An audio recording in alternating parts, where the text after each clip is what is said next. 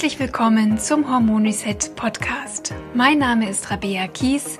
Ich bin Personal Trainerin und Hormoncoach. Ich zeige dir hier, wie du selbst auf ganz natürlichem Weg deine Hormone wieder ins Gleichgewicht bringst und wie du dir deine Energie, deine Leichtigkeit und deine schlanke Taille wieder zurückeroberst.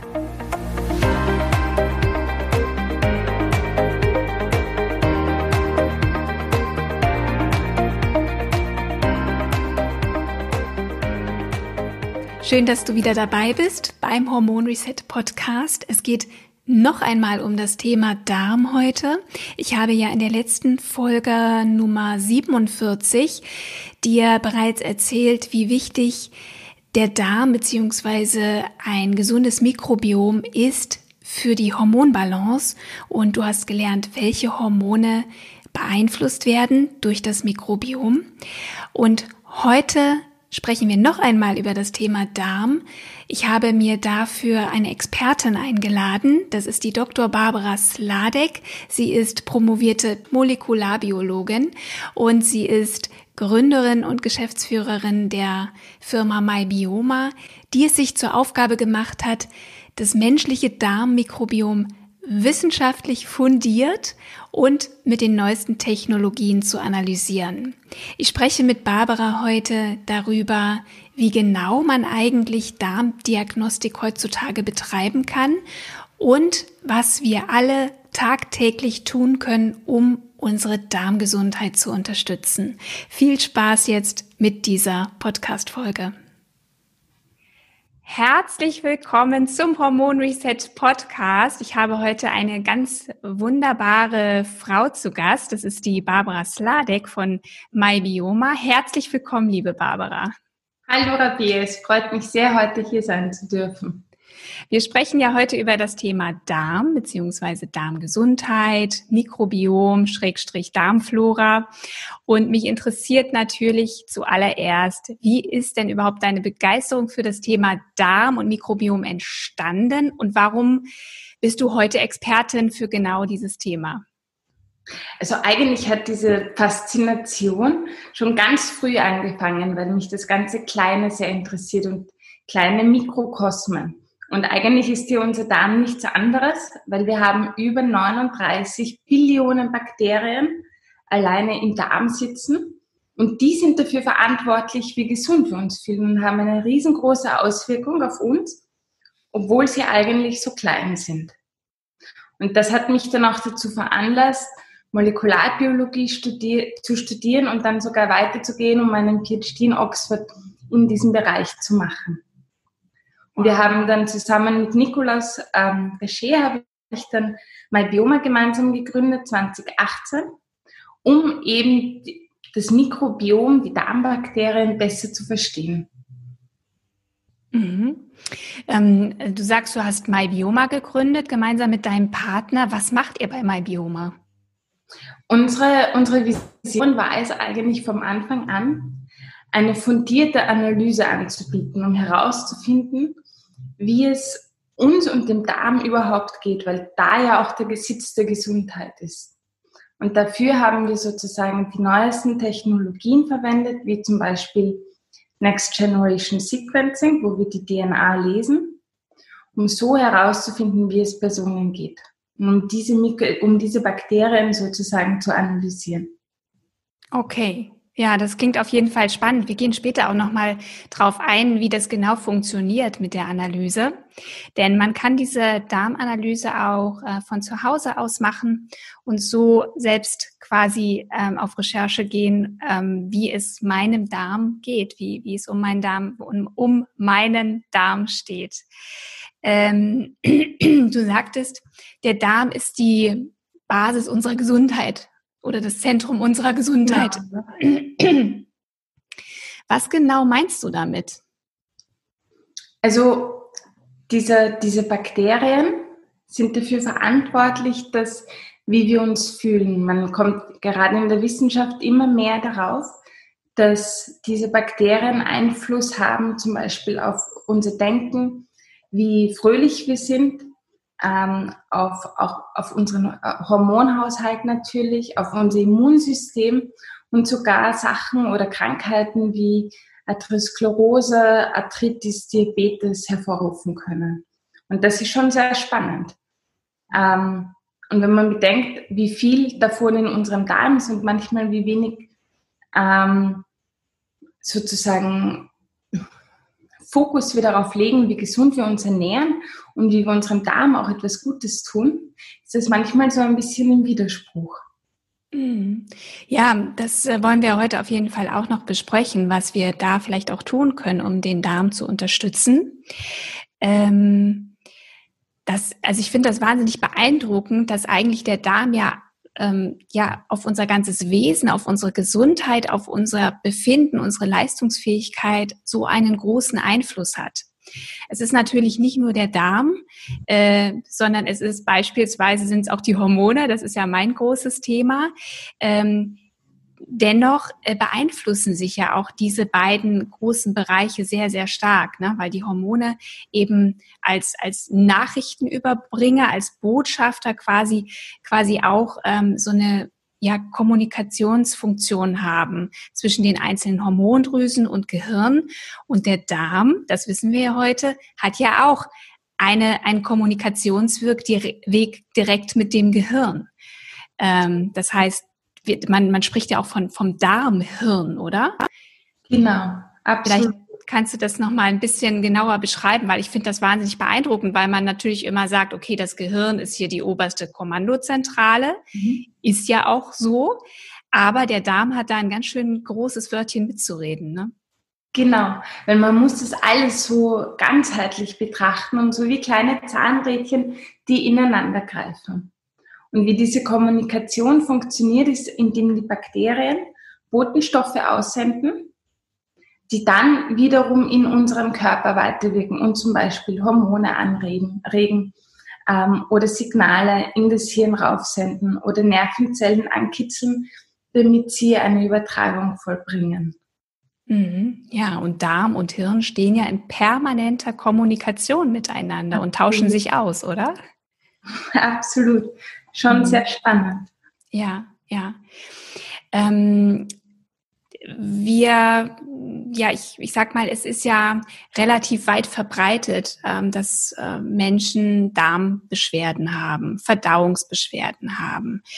Ähm, woran merke ich denn eigentlich, vielleicht kannst du mal so ganz, so ganz klassische Symptome aufzählen, woran merke ich, dass es meinem Darm nicht gut geht? Ja, manchmal fängt das an mit dem Zwicken und Zwacken im Bauchbereich, dass man so ein paar Bauchschmerzen hat oder man fühlt sich so ein bisschen unwohl. Ein wichtiger Indikator ist auch der tägliche Stuhlgang. Also erstens, dass er täglich stattfindet. Und zweitens dann auch, wie es aus, wie es sich sozusagen ähm, anfühlt oder wie er ausschaut, das Stuhl. Das heißt, man kann ja entweder Verstopfung haben oder zum Beispiel Durchfall da gibt es die Bristol-Meyer-Skala, die sozusagen beschreibt, wie, ähm, wie, wie der Stuhl aussieht und auch welche Indikation er hat. Äh, und natürlich ein ganz großes Thema ist auch, äh, sind Blähungen oder auch ein Blähbauch. Da ist der Unterschied, dass beim Blähbauch er einfach nur aufgebläht ist und bei Blähungen entweichen dann auch die Winde. Und das sind so diese typischen Symptome. Ähm, dass man, wo man sieht, dass, dass da vielleicht etwas nicht in Ordnung ist. Aber es gibt noch viel mehr. Es gibt auch einfach ein normales Unwohlsein oder ein Unwohlfühlen oder ein flaues Gefühl im Darm, im Magen kann auch ein Anzeichen dafür sein, dass man sich nicht ganz so gut fühlt. Mhm. Ja, oder einfach eine, eine allgemeine Müdigkeit, Erschöpfung vielleicht auch, ne? Mhm, vielleicht auch, was du das vorhin auch erwähntest, eben, mh, mm, ja, dass man, dass die Stimmung nicht gut ist, ähm, weil, weil wenn, wenn wirklich auch der Darm verantwortlich ist für die, äh, für unsere Stimmungslage, man sagt ja auch, dass ähm, der überwiegende Teil des Serotonins unseres Glückshormons, so nennt man es ja, äh, im Darm gebildet wird. Ne? Mhm. Und das zeigt ja auch wieder, äh, ich glaube, bis zu 80 Prozent, genau, glaube ich. Ja, genau. Also Absolut. Also 80 Prozent unseres Glückshormons Serotonin wird im Darm produziert. Und das, das zeigt ja schon auch, dass äh, wenn, wenn da irgendwas nicht in Ordnung ist mit meinen Darmbakterien, dass dann auch nicht genug Serotonin produziert werden kann und dadurch ich mich vielleicht auch abgeschlagen fühle, vielleicht ein bisschen zu depressiven Stimmungen neige. Ne? Hm, deswegen äh, schaut man sich ja auch bei ähm, Menschen mit Depressionen heutzutage auch immer mehr ähm, die Darmgesundheit an. Mhm. Mhm. Absolut. Wobei es gar nicht so einfach ist, sich das anzuschauen, weil so wie man sich das vorstellt, dass es die guten und die schlechten oder bösen Bakterien gibt, so ist es in Wirklichkeit gar nicht.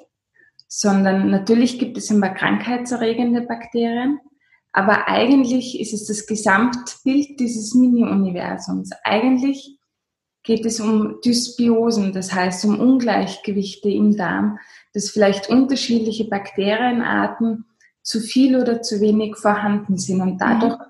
Es zu einem leichten Kippen kommt. Ja, genau. Das ist mit dem Hormonsystem ganz genauso. Na? Jedes, äh, jedes Hormon hat seine Aufgabe, aber sie sind immer nur im Zusammenspiel zu betrachten. Und wenn das Zusammenspiel stimmt und die Balance, dann funktioniert alles auch reibungslos. Es ist wirklich, es ist echt spannend, ähm, ja, dass es, dass es so, so viele Parallelen gibt. Es ist wirklich wie so ein Uhrwerk, ne? Mhm. Es müssen ja. alle Rädchen gemeinsam funktionieren. Ja, ah, spannend. Mhm. Ähm, ich würde gerne nochmal auf den, ähm, auf die Beschaffenheit des Stuhls zurückkommen, mhm. äh, weil mich das persönlich auch interessiert. Und zwar mh, hm, gibt es ja so ein, so ein Idealbild, ne? Also wie soll der Stuhlgang optimalerweise aussehen oder beschaffen sein? Vielleicht kannst du da noch mal drauf eingehen. Ähm, also es gibt auf dieser Skala gibt es sieben unterschiedliche ähm, sozusagen Arten, wie es ausschauen kann, angefangen von ganz flüssig bis hin zu Kügelchen. In einer idealen Welt, die aber nicht immer sein muss, muss man auch dazu sagen, ist es einfach eine Art weiche Wurst, wo man danach auch gar nicht so viel Klopapier benötigt, um das abzuwischen. Mhm. Ähm, aber es muss nicht immer so sein. Es kann auch manchmal ein bisschen anders sein von der Konsistenz. Wichtig ist, dass das Allgemeinbild, das heißt über Tage zum Beispiel betrachtet, dass das in Ordnung ist. Ja. Und dass man auch, also was zum Beispiel auch wichtig ist, ist, dass man nicht stundenlang auf der Toilette sitzt. Das ist zum Beispiel ein Problem, wenn man mit dem Handy aufs, auf die Toilette geht mhm. sondern sich hinsetzt und dann wieder aufsteht und wieder geht. Ja. Weil dieses Drücken auch nicht so positiv eigentlich ist. Mhm. Aber da kommt man auch erst langsam drauf. Ja, ähm, ja, das, das interessiert mich nämlich auch, weil wenn ich mich selbst beobachte, mh, hm, ist mein Stuhl schon sehr unterschiedlich. Also ja sehr unterschiedlich. Einen Tag so, einen Tag so. Ich, ich sehe da eigentlich gar kein ja kein gleichmäßiges Bild. Und häufig überlege ich dann, hm, was hast du denn jetzt gegessen? Liegt das jetzt daran? Aber auch das bringt nicht mal ein, ein, eindeutiges Bild, weil manchmal ist es, wenn ich, wenn ich schlecht gegessen habe, ist der Stuhlgang gut. Oder wenn ich sehr gut gegessen habe und äh, sehr ausgewogen und, und pflanzlich, dann ist der Stuhlgang äh, manchmal schlechter. Wobei ja eigentlich der Stuhl sich gar nicht, der, der bildet ja gar nicht die letzte Mahlzeit ab, sondern äh, wie, wie lange dauert das eigentlich, bis dann wirklich es zum Stuhlgang kommt? Uff, das, das ist eine schwierige Frage, weil es hängt sehr viel damit zusammen, wie, wie alt man noch ist und wie viel Bewegung man macht und wie träge oder belebt der Darm sozusagen ist. Ja. Ähm, aber stimmt, es bildet nicht die letzte Mahlzeit ab, sondern eher den, den letzten Tag mehr oder weniger. Ja, ja. Ja. Ähm, und es ist in Ordnung, weil so wie man ja jeden Tag auch unterschiedliche Sachen isst, ist es auch in Ordnung, wenn der Stuhlgang dann jeden Tag ein bisschen unterschiedlich ist oder auch eine unterschiedliche Farbe hat. Allgemein sollte es halt ausgeglichen sein. Mm, mm.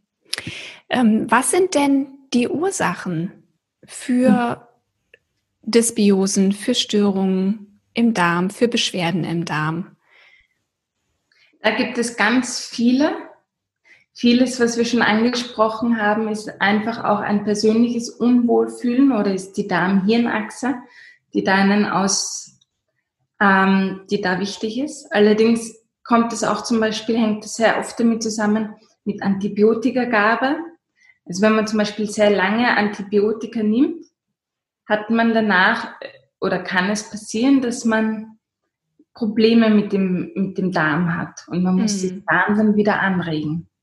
Ähm, bei Frauen ist es auch so, dass der Darm sehr stark mit der Menstruation zusammenhängt. Also viele Personen oder viele Me Frauen kennen das, dass sie gerade vor der Periode ein Unwohlsein haben oder es zieht, es ist Bauch, es gibt Bauchweh oder vermehrt Verstopfung oder Durchfall. Das ist ganz individuell, weil ein Darm eben auch sehr individuell ist und die Darmgesundheit etwas sehr, sehr Persönliches ist. Ähm, insgesamt will man sich ja positiv fühlen und gut fühlen, aber es gibt eigentlich kein Allgemeinrezept. Und so ist es auch bei den Ursachen, dass es einfach ganz viele unterschiedliche Ursachen gibt. Es hängt damit zusammen, wie viel Bewegung man macht, wie träge der Darm ist, wie die persönliche Veranlagung ist. Ähm, das heißt auch, ähm, ähm, also meine, die Beschaffenheit meines Mikrobioms ist auch genetisch veranlagt? Ähm, nicht genetisch, aber man spricht davon, dass man drei unterschiedliche Mikrobiome hat. Und das Wichtigste ist zum Beispiel, oder am Anfang bekommt man das Mikrobiom von der Mutter mit, entweder bei einer normal, also bei der normalen Geburt. Ähm, atmet man das ein, beziehungsweise bekommt es ja dann über die Lippen und den Mund in den Darm. Das ist die erste Besiedelung des Darms. Bei einem Kaiserschnitt wird daher oft ähm, das anale Mikrobiom sozusagen über die Lippen der Neugeborenen gezogen, weil sie sonst ähm, das Hautmikrobiom von Krankenschwestern in sich tragen. Und dann wird sozusagen von dem das aufbauend ähm, wow. wird das Mikrobiom immer komplexer bis zur Pubertät. Und dann fangen die Hormone oder haben die Hormone eine ganz große Rolle, mhm. weil die Hormone dann dafür verantwortlich sind, dass das Mikrobiom stabil bleibt oder stabil wird. Das heißt, dass es nicht mehr so, ähm, dass es stressresistenter wird, dass es besser mit Antibiotika und Medikamenten zum Beispiel umgehen kann und dass es dann einen Status quo hat. Mhm. Und dann wird es auch nicht mehr so extrem komplexer, sondern dann wird es eigentlich relativ stabil. Und dann im Alter nimmt es auch wieder ab. Dann geht die Komplexität zurück, man wird wieder anfälliger für Krankheiten, man verträgt bestimmte Sachen nicht mehr so gut. Genau. Mhm. Spannend. Ähm, hat denn das Thema Stress auch einen Einfluss auf den Darm?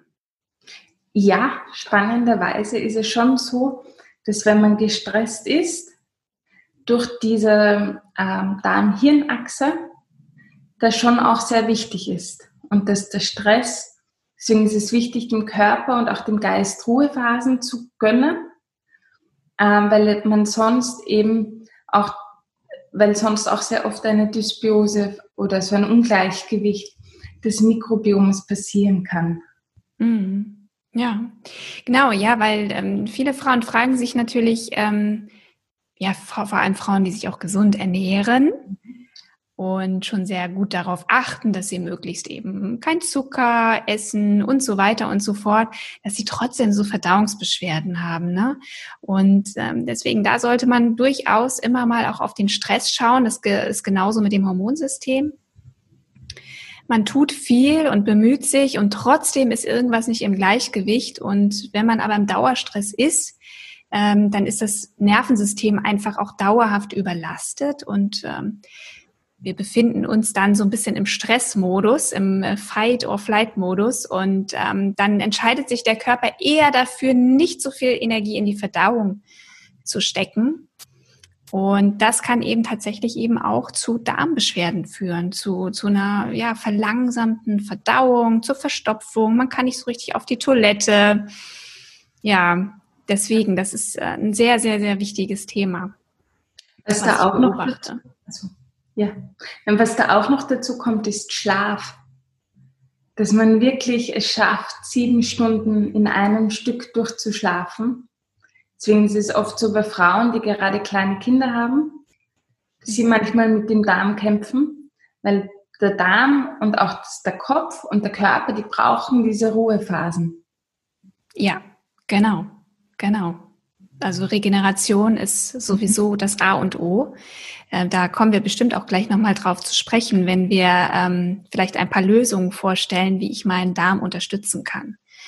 Genau, also wenn man die Ursachen kennt, ähm, dann kann man eben auch an den Lösungen arbeiten oder an den möglichen Ursachen, sagen wir mal so.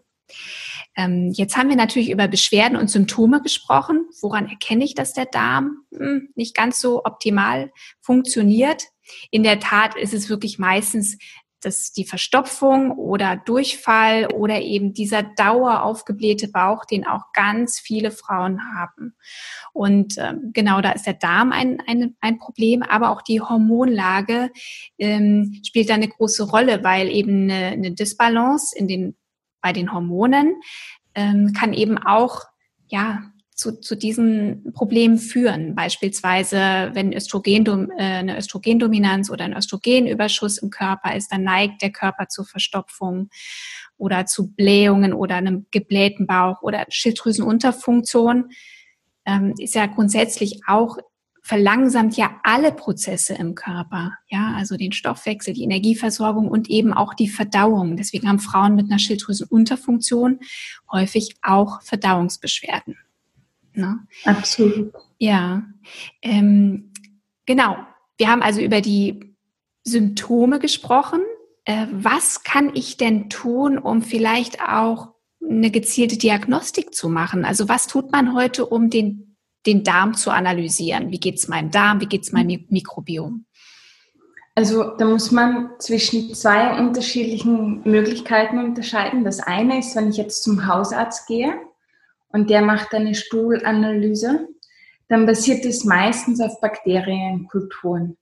Das heißt, äh, man hat so Petri-Dishes, da wird der Stuhl ausgestrichen und dann wächst auf einer Petrischale oder in einem so einem Gefäß eine Bakterienart und nach normalerweise drei Tagen wird gezählt, wie viele Kolonien man sieht und dann wird es hochgerechnet oder nicht.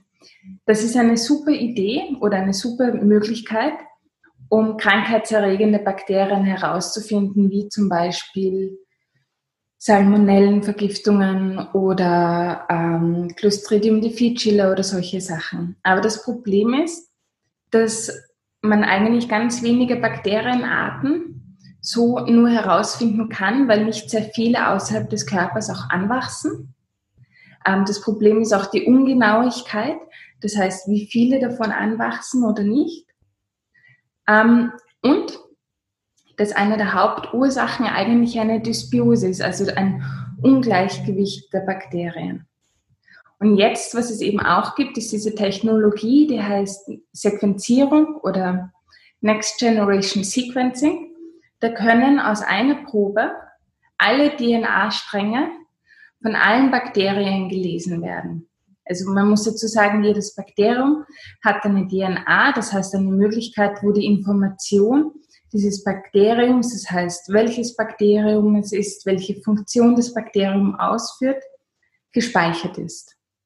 Und mit eben dieser Technologie der Sequenzierung kann man lesen, was das für ein Bakterium ist und welche Funktion das ausführt. Das ist die, also das eine ist das Lesen und das andere ist die Interpretation. Und das ist dann manchmal nicht einmal so einfach, dass du eben herausfindest, welches Bakterium, wie viel von dem Bakterium im Darm auch vorhanden ist. Das ist auch wichtig, um diese Balance darzustellen. Und dann natürlich die Funktion der Bakterien. Das ist wichtig, damit man weiß, welche Funktionen gut ausgeführt werden können und welche nicht. Und das dann mit einem Gesundheitszustand oder mit einem Wohlfühlsein sozusagen zu matchen. Das ist dann die Kunst. Und dann bekommt man auch ziemlich genau heraus, wo vielleicht die Ursache ist. Weil erst wenn ich weiß, wo die Ursache ist oder wo das Problem anfängt, kann ich ja auch dann anfangen, ähm, mit der Behandlung oder weiß ich, was ich tun kann, damit, die, damit, die, damit ich meine Symptome lindere. Mhm. Weil manchmal ist es ja schon so, ähnlich wie bei einem großen Blutbild, dass ich herausfinden muss, wo überhaupt, äh, wo es zwickt und was vielleicht die Ursache ist. Und manchmal sind es nicht die Bakterien, sondern die Hormone oder umgekehrt oder ganz andere Faktoren. Mhm. Wow, spannend. Und das kann man damit rausfinden mit diesem mhm, äh, genau. Next Generation Sequencing. Also es ist wirklich beeindruckend. Wirklich. Und das und machen eben auch wir, weil du so das Wohl, also weil unsere Aufgabe oder weil wir als unsere Aufgabe sehen, das Wohlfühlsein sozusagen wieder in die Hand von jedem Einzelnen zu legen. Ja, genau. Das heißt, äh, mit eurem Test ist es möglich, genau ähm, die Ursachen zu erforschen, warum es meinem Mikrobiom nicht besonders gut geht. Absolut. Was, was könnt ihr denn da ablesen? Also was, was sind das so für Informationen, die ich da bekommen kann? Also die, wir haben den Bericht, der ist sehr lange in drei unterschiedliche Teile aufgeteilt. Das erste ist, da schauen wir uns allgemeine Parameter an. Das eine ist die Diversität, das heißt, wie unterschiedlich die Bakterienarten im Darm sind und wie viele unterschiedliche Arten ich habe. Das ist wichtig, weil es jedem die Möglichkeit gibt, sozusagen zu schauen, wie gesund ich allgemein bin. Ja, oder ob mhm. allgemein etwas vorliegt oder nicht. Entschuldigung, wie viele Bakterienarten gibt es denn eigentlich? Ah, das ist schwierig. Also, hm, wir kennen um die 1000, 1500, ähm, die wir auch analysieren können, also bis zu Spezien. Man nimmt allerdings an, dass wenn man dann weiter runter geht in die Subspezien, es bis zu 5000 unterschiedliche gibt, aber das weiß man nicht. Man muss dazu sagen, wenn man sich die Bakterien anschaut, dann spricht man von der Taxonomie. Das heißt, ähm, wie so ein Stammbaum, wie die Bakterien aufgebaut sind. Ähnlich wie beim Menschen spricht man ja zuerst, ähm, ich weiß nicht, von den Säugetieren, bis man zum Homo sapiens kommt. Und genauso ist es bei den Bakterien, dass man die großen Gattungen und Familien sich anschaut und dann geht es runter in die Spezien und Subspezien. Aber man kann rechnen mit um die 1000, 1500 unterschiedlichen Bakterienarten, mhm. Wobei nicht jeder alle Bakterienarten hat, sondern es kommt auch sehr stark darauf an, wo man wohnt. Weil nur als Beispiel jemand in China, Indien, ist zum Beispiel täglich ja was ganz anderes als zum Beispiel hier in Österreich oder Deutschland, weshalb die Bakterienkultur oder Populationen im Darm auch unterschiedlich sind. Mhm. Naja, zeigt auch wieder, ne, wie, wie stark der Einfluss der Ernährung auch einfach mhm. ist auf das Mikrobiom. Ne? Mhm. Aber nochmal zurück zu, zu eurer Untersuchung. Ähm, genau, also genau, was, was, welche Informationen bekommen wir? Also das erste ist eben, dass wir uns ganz genau anschauen, äh, wie gesund allgemein jemand ist, mit eben Parametern wie wie viele unterschiedliche Arten man hat, wie ähm, unterschiedlich der Darm an sich beschaffen ist. Dann gehen wir in den Metabolismus und Stoffwechsel rein. Da schauen wir uns zum Beispiel das Verhältnis zwischen zwei Bakterienarten an, die dafür verantwortlich sind, ob man ähm, eher dazu neigt, ähm, anzusetzen oder, oder Energie anzusetzen oder nicht. Wir schauen uns den Ernährungstypen an, weil manche Menschen sind aufgrund ihres Mikrobioms eher veranlagt, Gemischköstler zu sein oder vegan, vegetarisch sich zu ernähren. Ähm, das schauen wir uns an und auch die Funktionen der Darmbakterien, wie gut der Stoffwechsel funktioniert, weil wir auf der einen Seite unseren eigenen Stoffwechsel haben und auf der anderen Seite jenen der Bakterien, die dafür verantwortlich sind, dass die Nahrung, die wir aufnehmen, davor mal vorprozessiert wird. Mhm. Dass unser Körper das dann auch aufnehmen kann. Ich finde das unglaublich spannend und das zeigt ja auch wieder, dass allgemeine Ernährungsempfehlungen eigentlich, ja, das ist gut und schön, aber das hat trotzdem nochmal so unterschiedliche Konsequenzen für jeden einzelnen Menschen. Auch wie ich dann die Kalorien oder die Nahrung tatsächlich auch in Energie umsetze. Das heißt, wie viel ich tatsächlich auch verbrenne das entscheiden die Darmbakterien. Deswegen finde ich es immer sehr interessant, versuchen zu wollen, Kalorienbedarf und sowas zu ermitteln, weil am Ende ähm, ja ist es halt einfach schwierig, weil wir ja gar nicht wissen, was machen eigentlich unsere Darmbakterien aus, Absolut, ja. aus der Nahrung. Ja. Und es äh, gibt ja auch die sogenannten Moppelbakterien. ich glaube, die essen am liebsten Kohlenhydrate, oder? Das stimmt, ja.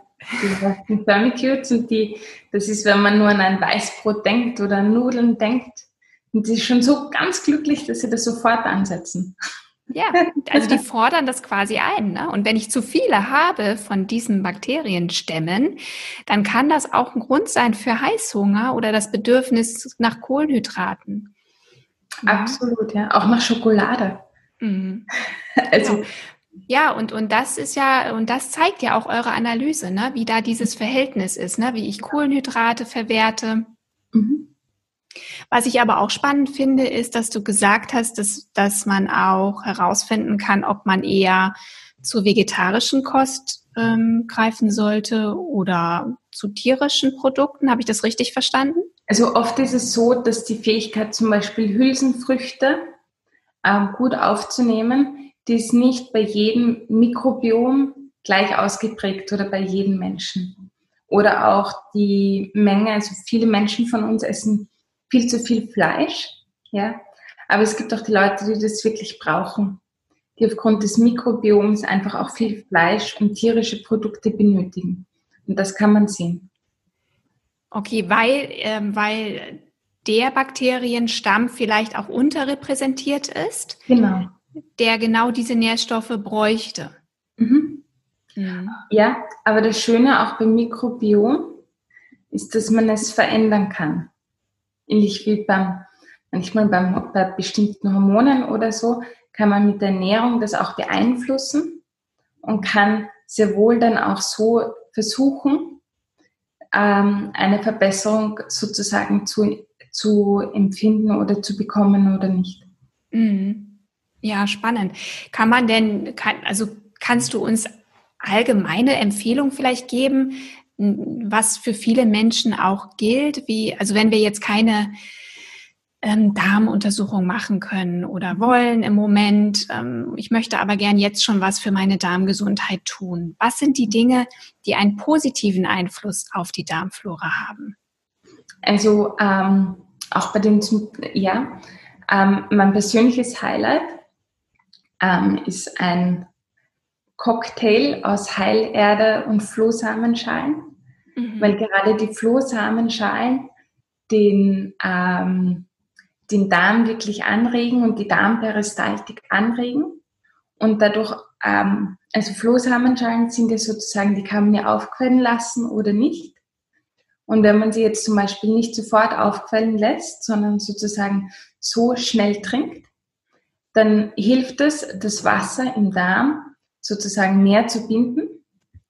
Und dadurch, wenn man zum Beispiel Durchfall hat, ist es ein natürliches Mittel, dass der Stuhl wieder fester wird. Und das bindet eher die Giftstoffe, eher das Wasser äh, und das gerade im Darm ist. Wenn man allerdings jetzt sagt, okay, nein, ich habe eher zum Beispiel Verstopfungen ähm, und man dann die Flohsamenschalen länger quellen lässt, was dann passiert, ist, dass es sozusagen wie eine Walze ist, die sich durch den Darm schiebt und alles von oben mitnimmt und die Darmperistaltik angreift ähm, und auch dadurch, also anregt und auch die Darmschleimhaut ähm, sozusagen verbessert wird, weil dadurch die Bakterien, die für den Aufbau der Schleim, Darmschleimhaut verantwortlich sind, äh, angeregt werden. Eine ähnliche Rolle spielt zum Beispiel auch Heilerde, weil eben auch die Heilerde ähm, sozusagen für den Aufbau der Darmschleimhaut sehr wichtig ist und sich manchmal wie ein Schutzfilm über Magen und Darm legt. Und dadurch sind das eigentlich zwei ganz einfache Sachen, die man täglich für seinen Darm zu sich nehmen kann. Wohlgemerkt nicht zu viel, ein halber Teelöffel reicht von beiden, ähm, damit das Jahr Schritt für Schritt geht und dass man da auch nicht zu sehr überfordert. Ja. Ähm, wie lange kann ich das denn machen? Wenn ich mal so eine Kur machen möchte mit Heilerde und ähm, Flohsamenschalen, weil ich glaube, für langfristig ist das auch nicht ganz optimal, oder? Bei allem, was man macht, muss man auf sich selber hören und schauen, wie es einem gut tut. Und manchmal ist es so, dass es in Ordnung ist, nach drei Tagen zu sagen, okay, Leute, das war's. Ich mag nicht mehr, das hat mir gut getan und jetzt lasse ich das wieder weg. Mhm. Manchmal ist es auch in Ordnung, das so ein, zwei Wochen oder sogar Monate zu machen. Ja, ja. Zeit ist ähm, aus, um sich zu hören. Ich habe das nämlich auch schon beobachtet bei Klientinnen von mir. Den, den hat es sehr, sehr gut getan, ähm, diese Kur auch zu machen. Und aber in dem Moment, wo sie es dann abgesetzt haben, kamen die Beschwerden oder ja, die, die träge Verdauung beispielsweise wieder zurück. Und hier muss man eben auch schauen, dass man wirklich auch an der Ursache arbeitet. Also Flohsamenschalen, Heilerde, das sind Hilfsmittel, die, die auch wichtig sind, weil es ist wichtig, dass die Verdauung funktioniert. Auch für die Hormonbalance ist es sehr, sehr wichtig, dass die Hormone wirklich auch rauskommen aus dem Körper, die er nicht mehr braucht, die äh, quasi ihren Job getan haben, die müssen raus. Wenn man jetzt sehr, sehr lange nicht auf Toilette kann, dann werden diese Hormone wieder recycelt. Also ich denke jetzt an Östrogene beispielsweise und dann können die auch Schaden anrichten. Dann ähm, ja, können die einfach auch den Körper belasten, sagen wir es mal so, und zu einem weiteren Östrogenüberschuss führen. Aber deswegen, man muss immer an dem, an den Ursachen arbeiten. Warum ist der Darm so langsam? Das muss immer parallel laufen. Und da haben wir natürlich über die Ernährung auch noch äh, viele, viele Möglichkeiten, oder? Absolut. Auch ähm, was manchmal hilft oder was gar nicht mal auch so einfach ist, ist, dass man wirklich versucht, unterschiedlich zu essen. Und das fängt damit an, dass wenn man sagt, okay, man geht in den Supermarkt, dass man sich versucht, jeden Tag einen anderen Salat zu kaufen und nicht immer den gleichen Eisberg oder Vogelsalat, sondern da wirklich versucht, unterschiedlich zu essen. Was auch eine große Auswirkung hat, ist die Freude beim Essen. Das heißt, dass man sich Zeit nimmt, dass man das genüsslich isst und sich auch hinsetzt und das in Ruhe ist und nicht einfach im Gehen oder vom Fernseher oder so, sondern dass man das auch bewusst zu sich nimmt. Warum ist das so wichtig? Also wie, wie kann das mein, meine Darmfunktion beeinflussen? indem die Darm-Hirn-Achse sehr eng miteinander ver verbunden ist, geht es hier auch wieder um das Thema Achtsamkeit, dass man das, was man macht, bewusst macht und auch sagt, hey Bakterien, ich tue euch jetzt was Gutes. Ähm, deswegen ist es auch schön, wenn das Essen schön ausschaut oder schön angerichtet ist. Das hat, das triggert etwas im, im, im Kopf, das wieder runter zum Darm geht durch das Nervensystem und auch wieder ähm, zurück in den Kopf geht. Mhm. Ja, und wir dürfen ja nicht vergessen, ähm, beispielsweise schon bevor ich überhaupt esse, wird ja, werden ja Verdauungsprozesse angeworfen sozusagen. Nämlich schon, wenn ich daran denke oder in dem Moment, wo ich mein Essen zubereite und in der Küche stehe und schnippel und koche, da werden ja schon ganz viele, ähm, ja, ähm, da wird ja schon quasi die Verdauung eigentlich angeregt, zum Beispiel über Speichelfluss. Ne? Da werden ja schon Enzyme gebildet, die mich darauf vorbereiten, die Nahrung besser zu verstoffwechseln. Genau, das heißt, Verdauungssäfte werden gebildet, der Darm fängt an, sich schon zu regen, die Synapsen im, im, im Hirn werden schon gebildet, man freut sich, man speichelt ein. Ja. Der Magen fängt manchmal an, besonders zu knurren vor dem Essen. Ja, deswegen, deswegen, ich sage auch wirklich immer, es ist so wichtig, dass wir selbst kochen weil ich da schon die besten Voraussetzungen einfach schaffe, um dann das, was ich später esse, auch viel, viel optimaler zu verdauen. Wenn ich jetzt äh, in ein Schnellrestaurant gehe oder zum Bäcker mir ein Brötchen kaufe und sofort abbeiße, dann habe ich gar keine Chance gehabt, genug äh, Magensäfte zu, zu bilden, Enzyme zu bilden. Und kein Wunder, also zum einen ist wahrscheinlich das, was ich esse, qualitativ nicht gut. Und ähm, weil ich so schnell esse, bin ich gar nicht in der Lage, das wirklich gut zu verdauen. Absolut. Dann geht es mir irgendwie auch nicht gut danach. Also das wissen wir ja, wir merken das ja. Ich habe dann zwar was gegessen, aber ich fühle mich eigentlich nicht wirklich satt und zufrieden und genährt. Mhm, und deswegen, genau. das hat auch wirklich eine ganz große Relevanz, wie ich, ähm, ja, wie, wie, wie es mit meiner Verdauung ausschaue. Und je öfter ich das tue, nämlich schnell essen, nebenbei essen, mh, hm, ja, selbst nicht koche, hat das eine Relevanz auch dann für meine Darmgesundheit. Mhm. Okay, was können wir noch tun? Also wir haben gesagt, äh, wir können ein bisschen unterstützen mit Heilerde beispielsweise und Flohsamenschalen. Es ist wichtig, achtsam, langsam zu essen. Was können wir noch tun? Achso, und wir, wir, wir sollten abwechslungsreich essen. Das hast genau. du auch noch gesagt, weil das ist ein großes Problem unserer Zeit.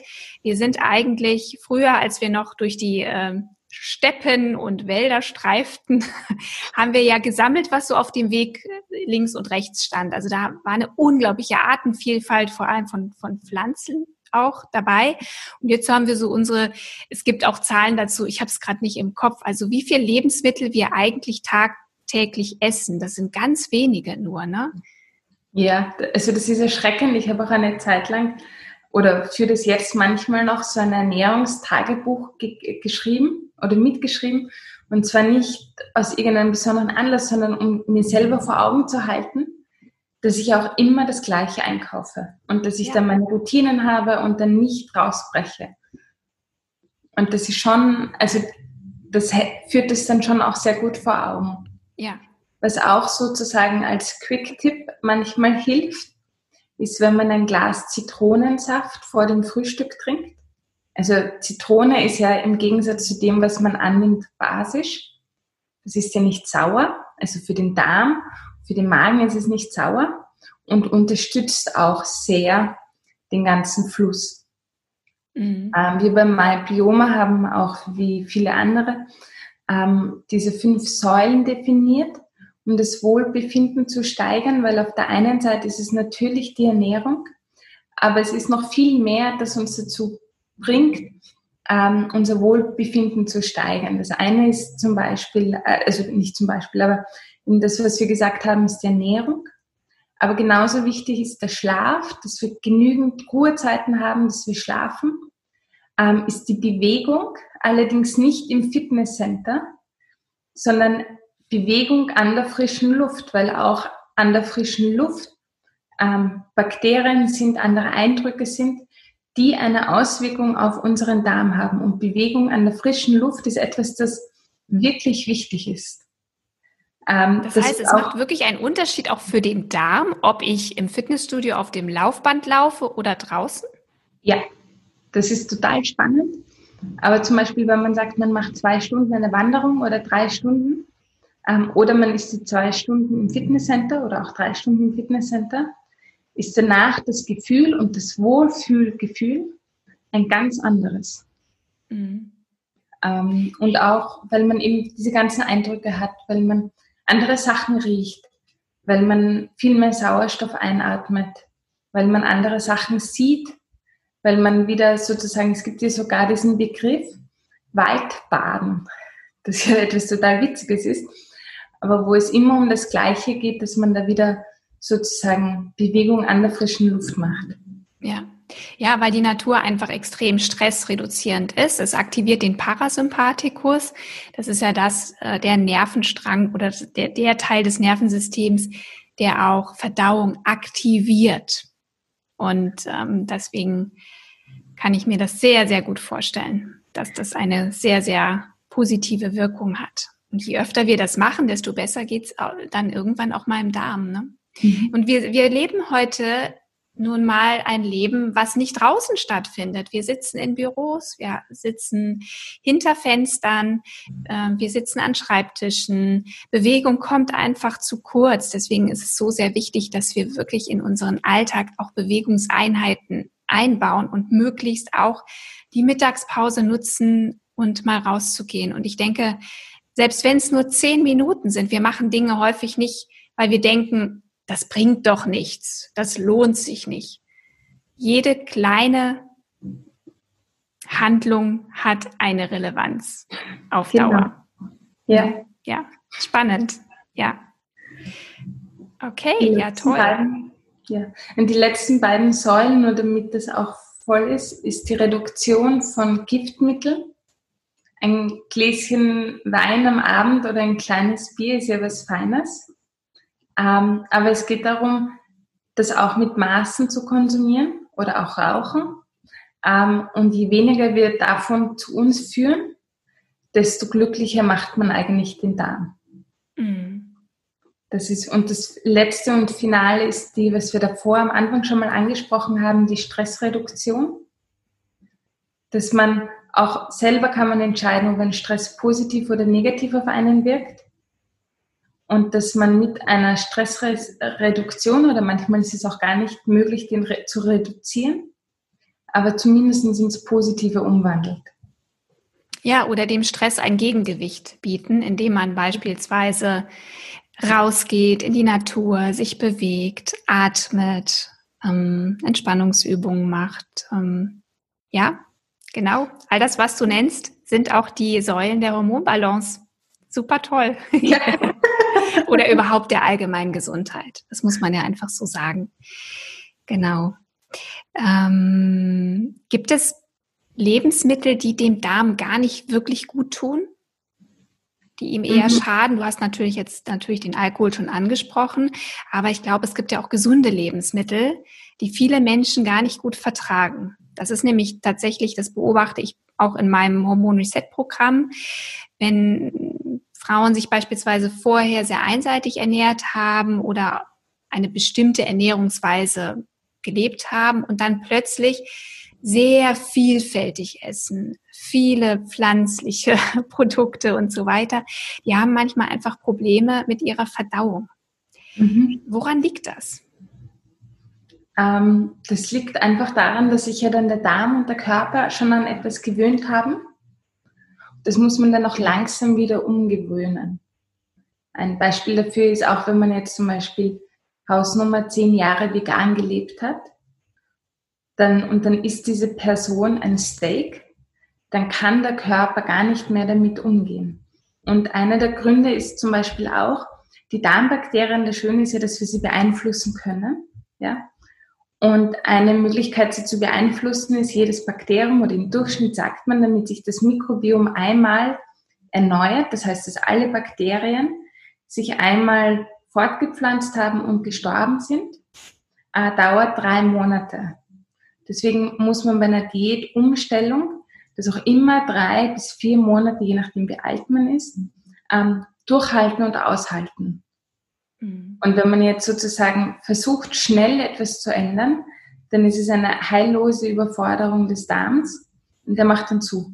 Also nicht wirklich, sondern sozusagen hat dann Probleme mit der Verdauung, hat dann Probleme damit umzugehen. Und dann fühlt man sich nicht besonders gut.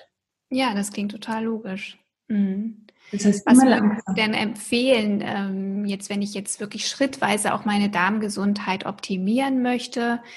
Hm, wie wäre denn so ein, so ein, so ein langsamer Prozess? Wie kann ich meinen Darm langsam gewöhnen? So was wir ja davor auch schon mal gesagt haben, ist, dass die Darmgesundheit etwas sehr Persönliches ist und etwas Individuelles ist.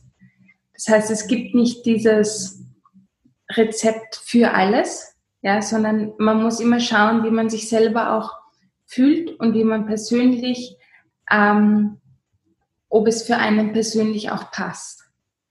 Aber es fängt damit an, dass man vielleicht anfängt mal in der Früh oder viele Menschen essen in der Früh nicht, dass man in der Früh ähm, Nahrung zu sich nimmt oder eben ein Glas mit, so, mit Zitronensaft trinkt oder anfängt in die Arbeit zu gehen, aber halt nur, ich weiß nicht, nicht sofort in die Straßenbahn oder U-Bahn einsteigen, sondern dass man sagt, man geht eine Station. Und dann geht man eine Woche eine Station und dann macht man den nächsten Schritt zum Beispiel und mhm. Implementiert etwas Neues. Macht es so, wie es für einen in Ordnung ist oder versucht jeden Tag ein Lebensmittel mehr dazu zu nehmen. Mhm. Ja, ja, Schritt für Schritt. Ich habe noch mal eine, eine persönliche Frage auch. Ähm, ich finde ja Hülsenfrüchte total toll, ne? Mhm. Mm, merke aber auch, dass ich sie nicht immer gut vertrage. Also was ich beispielsweise gar nicht vertrage, sind äh, Kichererbsen. Also da kriege ich wirklich, ich kriege richtig Bauchschmerzen davon. Ich kann sie leider nicht essen, obwohl ich öfter mal höre, dass eigentlich gerade Kichererbsen relativ gut verdaulich sind von den Hülsenfrüchten. Andererseits kann ich es mir nicht erklären, weil die haben so eine dicke Schale. Ähm, wenn man sie mal kocht und aufweichen lässt, äh, dass ich mir denke, boah, wenn ich diese Schale jetzt mitesse, da hat mein Darm aber echt was zu tun. Deswegen, was mir hilft, ist, diese Schale einfach tatsächlich abzurubbeln und äh, dann die Kichererbsen ohne Schale zu verarbeiten. Aber selbst da, also das ist nicht so mein, mein großes äh, Highlight, Kichererbsen. Aber Linsen beispielsweise sind auch wirklich super gut, weil die ganz viele äh, lösliche Ballaststoffe haben. Ähm, gute Vitamine, gute Mineralien, die auch wirklich wichtig sind für die Gesundheit. Ähm, rätst du grundsätzlich überhaupt auch zu Hülsenfrüchten oder sind sie eigentlich eher zu belastend für den Darm oder kann ich meinen Darm daran gewöhnen, diese Hülsenfrüchte besser zu vertragen? Also es gibt einen Trick, wenn man Hülsenfrüchte zweimal aufkocht, mehrmals kocht, dann werden sie verträglicher. Und dann nicht jeder verträgt Hülsenfrüchte, vor allem wenn man zum Beispiel an einem Reizdarmsyndrom leidet, ist es manchmal ganz schwierig, sie zu vertragen. Mhm. Ähm, man muss auch zum Beispiel bei Linsen, manche vertragen die schwarzen Beluga-Linsen nicht, sondern nur die roten. Ähm, da muss man wirklich schauen, wie es einem selber gut tut. Ähm, aber mit diesem doppelt aufkochen oder ein bisschen ähm, Wacholder zum Beispiel dazuzugeben, also so Wacholderbeeren nur beim Kochen, hilft das, sie bekömmlicher für den Darm zu machen dass man sie besser verträgt. Und kann ich meinen Darm daran gewöhnen, schrittweise? Also wenn ich jetzt beispielsweise jeden Tag nur immer so ein paar Hülsenfrüchte beispielsweise esse oder alle zwei Tage? Also schrittweise schon. Eben ähnlich, wenn man sagt, man, ist jetzt, man hat sich jetzt lange Zeit vegan ernährt. Eben, für die Veganer sind, sind Hülsenfrüchte schon auch eine, eine wichtige genau, ja. Eiweißquelle beispielsweise ja. auch. Ne? Aber kann man schon langsam anfangen, das dazuzunehmen, ähm, weil, weil sie eben wichtig sind. Man kann sie bekömmlicher machen mit eben doppelt aufkochen, mehrmals aufwärmen, äh, mit ja. bestimmten Gewürzen etc. Ja, ja, das heißt also, ich koche sie ganz nur, also ich, äh, wenn man sie jetzt getrocknet auch nimmt, ähm, dann mache ich sowieso immer, ich lasse die immer einweichen erstmal. Ich genau. mache ein bisschen Apfelessig dazu, damit einfach auch die Antinährstoffe in der Schale so ein bisschen ähm, ja unschädlich gemacht werden. Und ähm, dann koche ich sie. Mhm. Und dann würdest du sagen, gieße ich das Wasser ab und koche sie dann einfach nochmal neu auf? Abkühlen. Oder wie meinst du das? Genau. Lass sie abkühlen. Ja, ach, abkühlen. sie dann neu auf, ja. Okay, gut.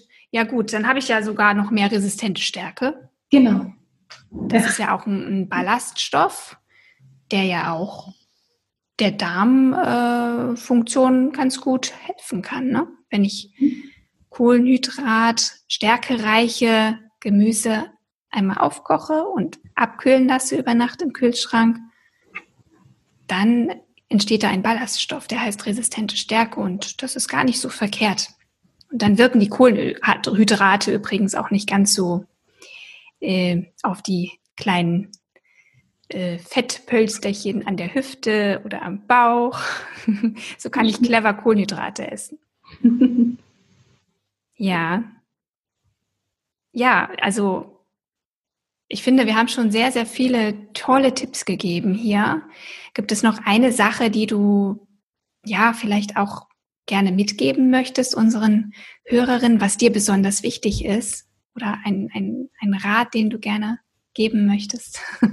Ähm, ja, ich finde es wichtig, die Darmgesundheit oder die Gesundheit allgemein ganzheitlich zu betrachten und immer sozusagen nie sich nur etwas rauszugreifen. Deswegen ist es schon auch so, dass wir zum Beispiel uns spezialisieren, dass wir Ernährungsratschläge geben und nicht zum Beispiel Probiotika, weil das Wohlfühlen, das kann man nicht mit Tabletten sozusagen schaffen. Vielleicht kurzfristig, aber nicht auf Dauer. Und das ist ganz wichtig. Und das sozusagen wirklich eben Hormone, Bakterien, dass es alles ineinander greift und ähnlich wie, wie Zahnräder sind, die miteinander sozusagen arbeiten. Und dass man das auch als das sozusagen so sieht und dass man sozusagen sagt, okay, zuerst muss ich wirklich die Basis erhalten und dann kann es weitergehen. Mhm. Das heißt, dass ich wirklich konkret diese fünf Säulen beachte, dass ich versuche, abwechslungsreich zu essen, einen erholsamen Schlaf zu haben, Stress zu reduzieren oder in positiven Stress umzuwandeln, meine Giftstoffe reduziere, wenn es eben geht, äh, Bewegung zu machen und man, dass man sich auch ab und zu etwas wirklich gönnt und so eigentlich das Wohlfühlen stärkt. Ja, da hast du eben auch noch mal was Wichtiges gesagt. Es geht nämlich gar nicht darum, jetzt ähm, in Perfektion zu leben, sondern wir können selbstverständlich uns auch hin und wieder mal ein Eis gönnen oder mal ein Stückchen Kuchen, wenn Oma Geburtstag hat. Ähm, denn in dieser Absolutheit ist es gar nicht langfristig umsetzbar. Na, deswegen, ich, ich finde auch immer wichtig, sich selbst nicht ganz so viel Druck zu machen, aber vor allem im Alltag darauf zu achten, einfach gut zu leben und gut für sich zu sorgen. Und wenn hin und wieder dann auch mal Ausnahmen da sind, dann darf man auch mal eine Pizza essen oder, oder ein Eis. Das wird den Darm nicht stören, wenn er grundsätzlich im Gleichgewicht ist. Genau. Und Spaß zu haben, das ist auch wichtig. Ja, genau. absolut. Alles zu ernst nehmen. Ja, ähm, sag mal, hast du eigentlich auch eine Buchempfehlung für unsere Hörerinnen und Zuschauerinnen gegebenenfalls, wenn wir es bei YouTube ausstrahlen sollten? Also damit Charme kennen ja die meisten von euch, deswegen eine andere Buchempfehlung. Und zwar die winzigen Gefährten. Ich habe es auch mitgebracht. Ich habe es auf Englisch neben mir. Auf Englisch heißt es I Contain Multitudes, die sozusagen ähm, dieses Buch beleuchtet das Mikrobiom anders, wie es in uns ist ähm, ist sehr fundiert geschrieben und gibt eine ganz neuartige ähm, Sichtweise eben auch, wie wichtig das Mikrobiom und der Darm für uns sind. Mhm. Ja, klasse. Ich werde das Buch auf jeden Fall verlinken in den Show Notes und ich werde selbstverständlich auch äh, euren Shop verlinken, wo man den MyBioma Mikrobiom-Test bestellen kann. Ihr bekommt auch äh, ein bisschen Rabatt, wenn ihr den Rabattcode eingebt, den ihr da findet unter dem Link in den Show Notes. Und ähm, ja, das mit dem Test ist wirklich ähm, sehr, sehr unkompliziert auch für uns als Verbraucher. Das heißt, ähm, ich bestelle den Test, bekomme dann ein Testkit zugeschickt und kann dann selbst die Stuhlprobe entnehmen und mhm. schicke sie dann an euch beziehungsweise ans Labor zurück und dann bekomme ich nach ein paar Wochen, ich glaube, es dauert schon ein bisschen, ähm, bis man das Ergebnis bekommt, bekomme ich dann einen sehr, sehr umfangreichen Bericht, eine Auswertung und ihr gebt natürlich auch Empfehlungen. Ähm, aber das, du sagst ja auch, es ist sehr wichtig, sich dann auch für die Umsetzung auch idealerweise jemanden zu suchen, der auch hilft, einen Experten, einen Arzt, Darmexperten, ja, Ernährungsberater, genau. der dann auch in der, in der Umsetzung hilft. Ist das richtig? Genau, was eben da vielleicht wichtig ist, dass uns das ganz, also wirklich wichtig ist, weil wir ja wollen, dass es sozusagen jedem Einzelnen gut geht und dass dieses Wohlbefinden gesteigert wird. Aus diesem Grund freuen wir uns dann auch, wenn wir Anrufe bekommen oder ihr uns über Instagram oder die Homepage erreicht ähm, und vielleicht den Bericht nochmal gemeinsam durchzugehen, zu schauen, was steht zwischen den Zeilen oder um wirklich jedem Einzelnen persönlich zu sagen, okay, schau in deiner Nähe ist ein Diätologe mit oder ein Arzt, ähm, mit dem haben wir Erfahrung, der kennt sich auch aus. Da haben wir ein sehr großes und breites Netzwerk, ähm, weil es eben auch wirklich wichtig ist bei Fragen, bei, bei ähm, dass jemand da ist und dass jeder eine Ansprechperson hat. Ja, sehr, sehr schön. Liebe Barbara, ich danke für dir für dieses wunderbar aufschlussreiche Gespräch, spannende Gespräch und ähm, ja, wünsche dir alles, alles Gute, vor allem auch viel Erfolg und vielen, vielen Dank, dass ihr euch auch so ja für die Aufklärung einsetzt, ähm, ja und und die Wichtigkeit des Darms auch in den Fokus stellt. Also vielen, Danke vielen Dank, dir. dass du heute mein Gast warst. Danke dir, es war wunderschön. Tschüss. Alles Gute. Tschüss.